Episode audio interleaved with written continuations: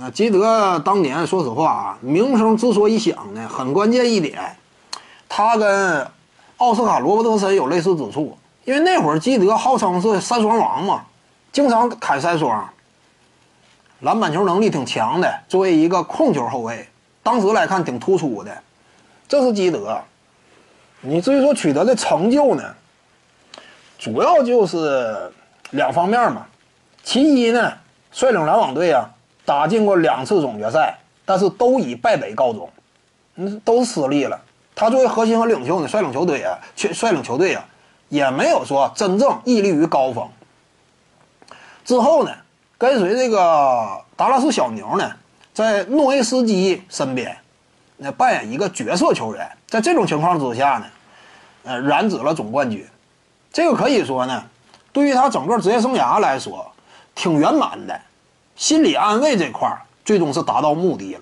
至于说历史地位，提升幅度相当细微，因为就这样嘛。你角色球员这个冠军不是很值钱，你别说角色球员了，二三当家这个冠军，你像基德这种级别的球星来讲，都不是说那么特别值钱，对不对？你不是大当家吗？角色球员身份拿冠军一般般，这是基德。那你看三双这块儿呢？自从拉塞尔·威斯布鲁克崛起之后，你别说是你基德了，经常砍三双啊！你包括场均赛季三双的奥斯卡·罗伯特森，历史地位都快跌没影了。以往一整历史前十都有他，现在都没影了。那更何况是你基德呢？你也没拿过什么赛季场均三双啊！你现在一提什么三双王，你还能想到基德吗？根本想不到了。三双这块儿。加成的属性啊，几乎没了。你抛掉三三双的话，你剩余的也没有什么硬货嘛。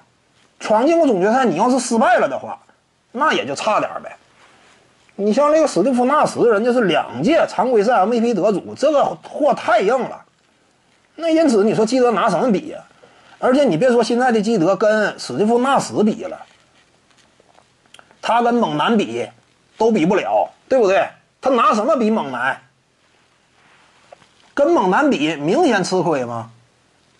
你别说比猛男了，他跟以赛亚·托马斯比，能比得过以赛亚·托马斯啊？你不见得呀。以赛亚·托马斯确实没拿过常规赛 MVP，但人家率领球队也是两次登顶，而且人家呢，大当家的身份，对不对？你甭管最终总决赛 MVP 当时给谁了，乔杜马斯之类的。以赛亚·托马斯是活塞队当之无愧的领袖，你说比以赛亚·托马斯基德能比呀？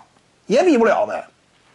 至于说跟邮差身边的斯托克顿比，斯托克顿占翘一点是什么？历史助攻王。我之前谈过，你只要说单项数据位列历史第一的话，这个加成数据，加成属性也是挺明确的。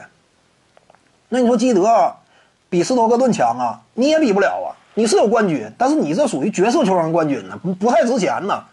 你要说有个大当家冠军，再考虑到你以往的那些细碎荣誉，你也许呢跟斯托克顿能夹一下，但现在你比不了啊。所以在控球后卫历史上，你这样说来个大排行的话，基德位置是相对比较靠后的，前面几位是没有他的。徐静宇的八堂表达课在喜马拉雅平台已经同步上线了。各位观众要是有兴趣的话呢，可以点击进入到我的个人主页当中，在专辑页面下您就可以找到它了。